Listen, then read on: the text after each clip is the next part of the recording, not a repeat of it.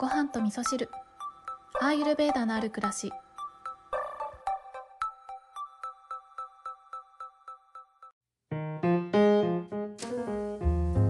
こんにちは、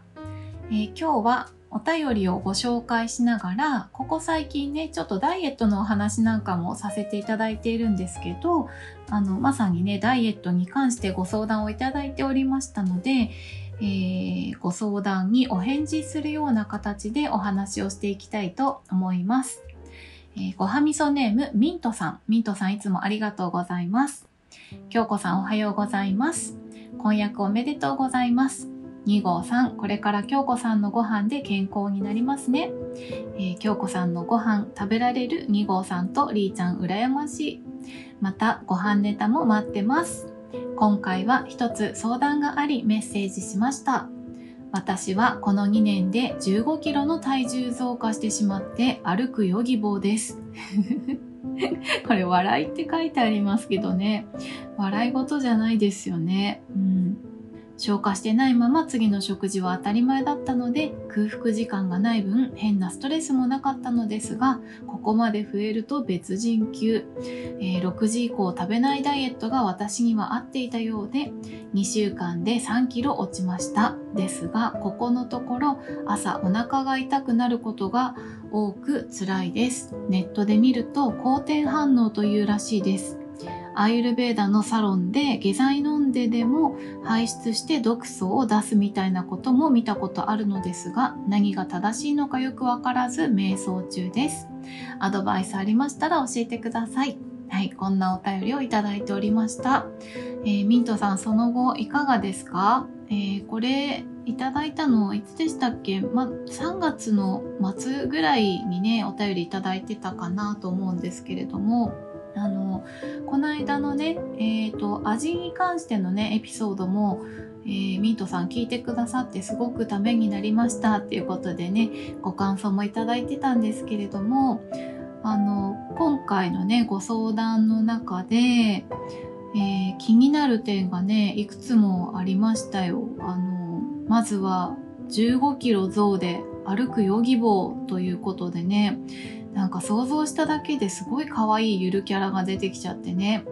うん、でも15キロっていうとね、うちのりーちゃんが3キロなので、えー、3、5、15だから5チワワですよね。5チワワズが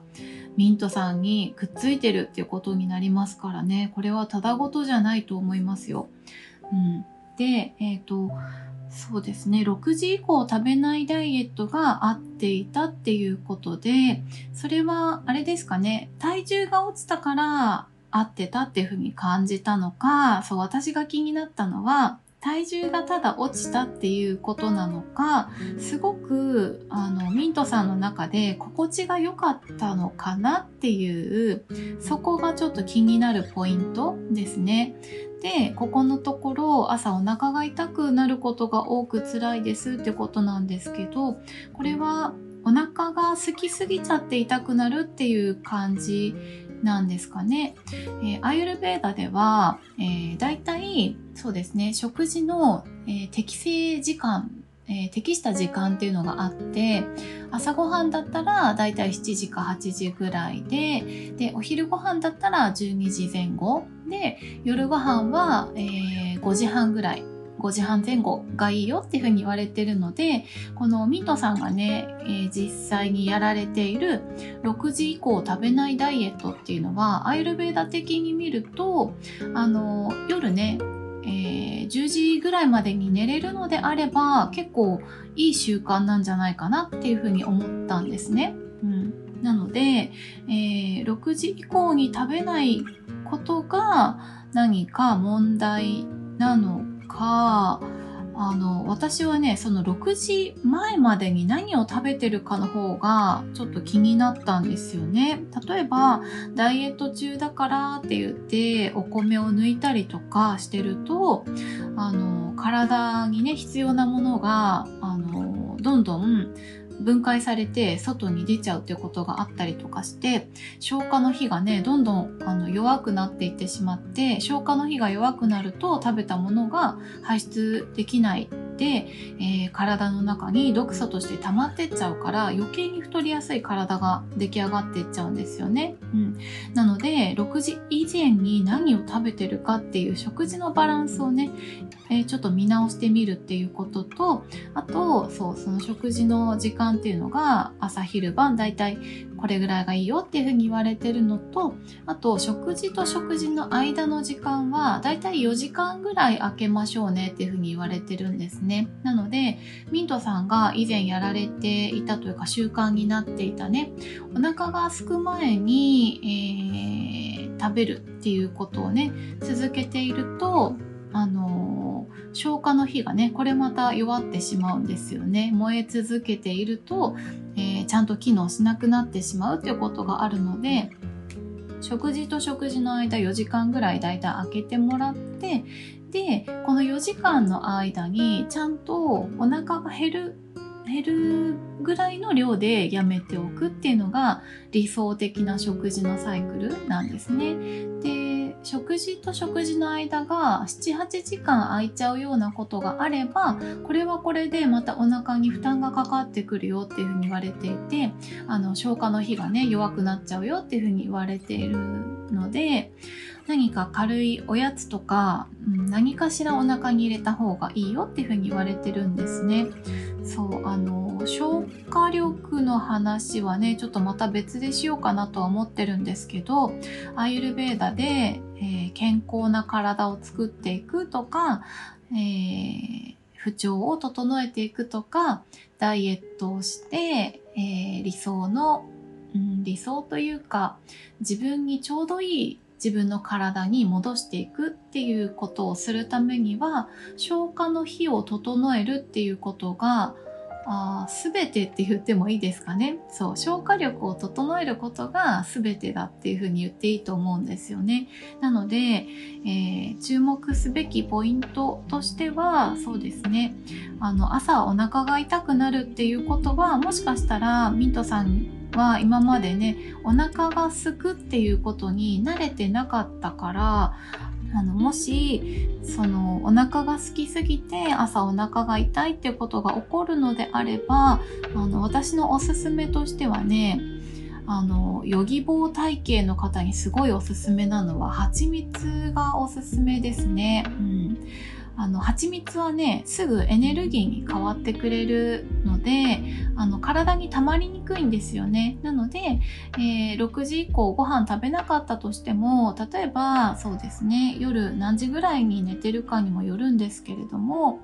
そうだな6時ぐらいに食べるのやめて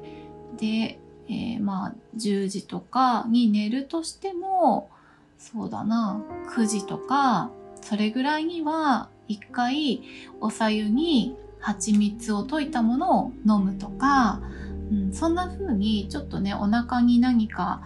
えー、優しいものを入れてあげたらどうかなって思うんですよね。うん、でアイルベーダのサロンで下剤を飲むっていうねそういった処置もあるんですけどこれは本当にあのドクターが判断して決めていくことなので素人がね勝手にあの下剤を飲んで痩せようとかっていうのはね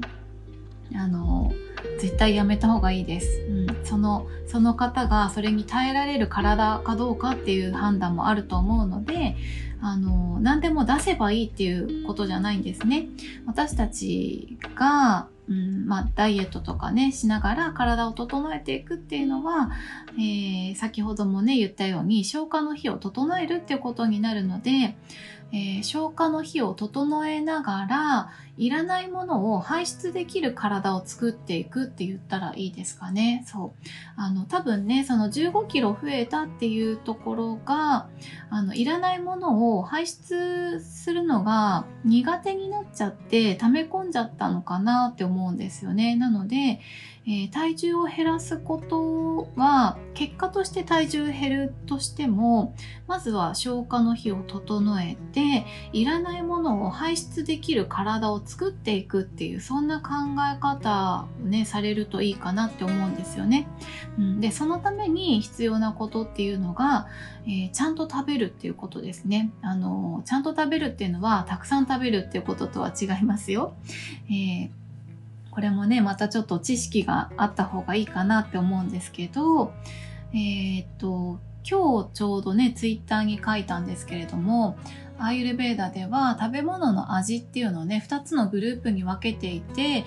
ー、体に滋養を与えてくれる味と、えー、体の中からいらないものをデトックスしてくれる味っていうのがねそれぞれあってそのバランスを何対何にするかによって、えー、痩せたい人ダイエットしたい人は体の外に排出していく方の味のバランスえー、味というか、まあ、食品と言ってもいいんですけどねそれをちょっと多めにするでもこの割合っていうのも痩せたいからって言ってそのデトックスの作用のある食べ物を9割にして、えー、体に需要を与えてくれるものを1割にするとかっていうのはアイルベダでは NG なんですね。だいたい通常だったら半々ぐらいがいいよっていうそういう考え方でで、えー、ダイエットしたくて、えー、まあ、ダイエットしたいっていう状態っていうのはアイルベーダでいうところの体に組織がつきすぎちゃってカパが高まってる状態っていうふうに言うんですけど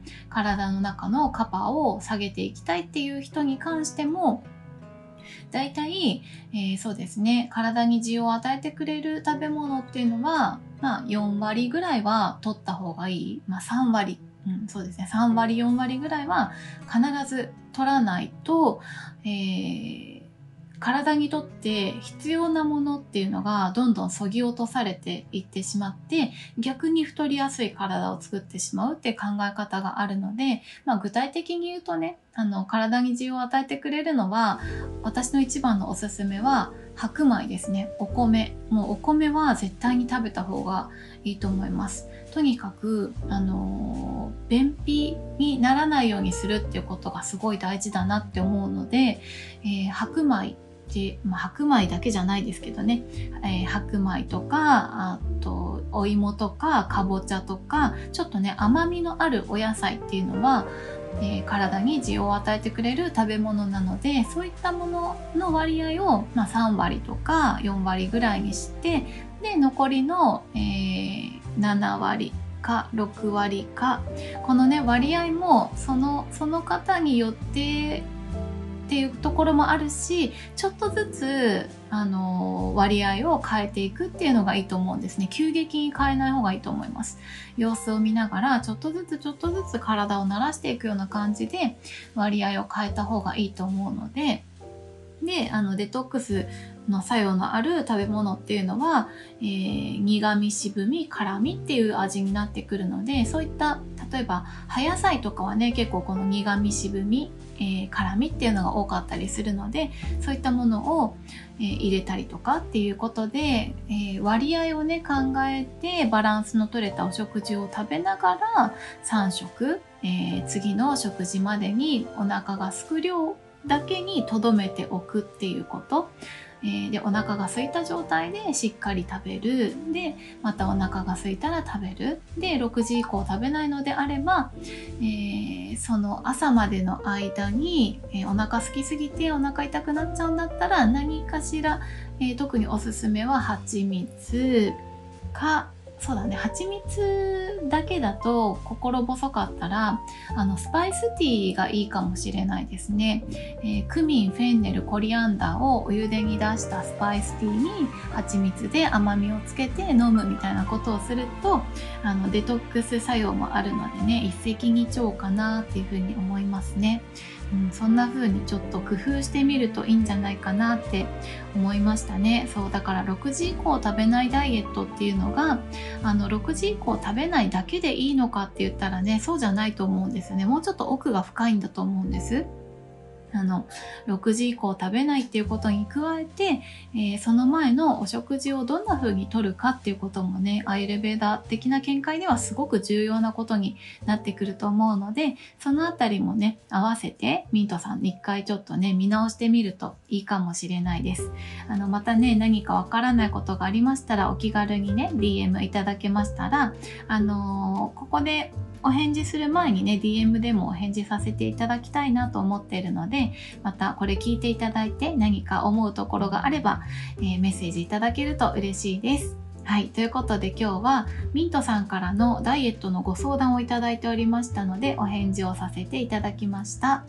えー、それでは皆さん、今日も良い一日をお過ごしください。今日も聞いていただきましてありがとうございます。